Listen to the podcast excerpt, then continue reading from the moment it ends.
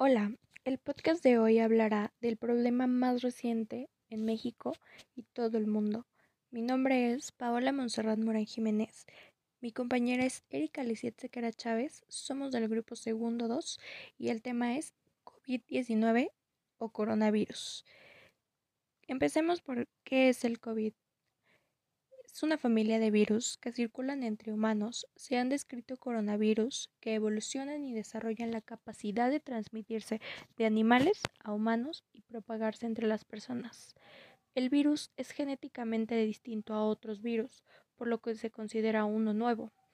Las autoridades sanitarias de China publicaron el genoma completo del 2019 Nobel Coronavirus. ¿Cuál es el origen del COVID? La OMS anunció COVID-19 como el nombre de esta enfermedad el 11 de febrero de 2020. Estos son los nombres que se le dan al virus y a la enfermedad ocasionada por el virus, respectivamente. Los nombres corresponden a coronavirus del síndrome respiratorio agudo severo. ¿Cómo actúa el COVID-19?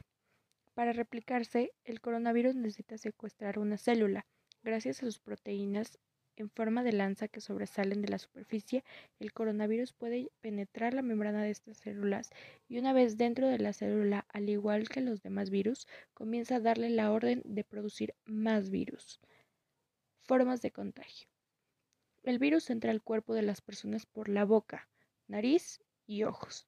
También se puede transmitir cuando se toca una superficie contaminada con el virus y después se toca la boca, nariz u ojos con las manos.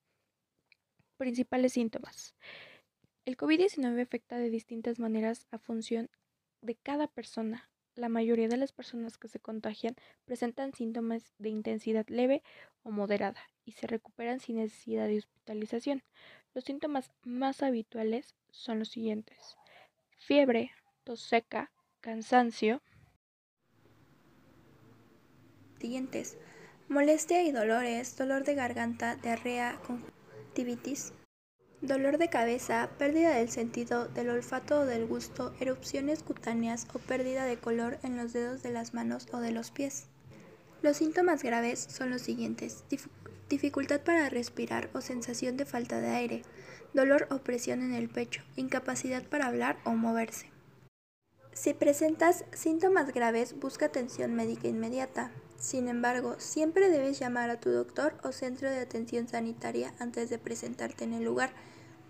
Lo recomendable es que las personas que sufren síntomas leves tengan un buen estado de salud. General, se confinen en casa.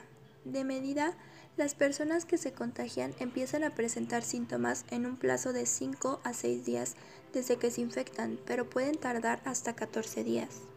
¿Cómo se trata el COVID-19? Tratamientos médicos si tiene síntomas leves y por lo demás está sano, aíslese y póngase en contacto con su proveedor de atención médica o con una línea de información sobre el COVID-19 para recibir asesoramiento.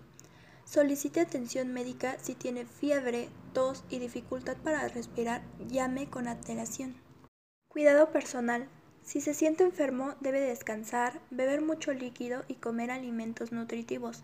Permanezca en una habitación separada de los demás miembros de su familia y aísle un baño exclusivamente para usted. Si es posible, limpie y desinfecte frecuentemente las superficies que toque. Todas las personas deben mantener un estilo de vida saludable en la casa. Lleve una dieta saludable, duerma, manténgase activo y establezca contacto social con los seres queridos a través de su teléfono o internet. Los niños necesitan más dosis adicionales de cariño y atención que los adultos. Durante un momento difícil, mantenga rutinas y horarios regulares en medida de lo posible. Es normal sentirse triste, estresado o confundido durante la crisis. Hablar con personas en las que confíe como amigos y familiares le puede ayudar. Si se siente abrumado, hable con un trabajador de la salud o consejero. La población más vulnerable. Aunque cualquier persona puede enfermar, hay personas más vulnerables. Ejemplos de ellos son los adultos mayores, personas en situación de riesgo debido a problemas médicos subcayentes, una cardiopatía hipertensión, diabetes, enfermedades respiratorias crónicas y cáncer, etc. Estas personas son vulnerables ya que están en una situación de riesgo por tener un sistema inmunitario frágil debido a un problema o tratamiento de salud. Esto ha sido todo por el podcast de hoy. Muchas gracias.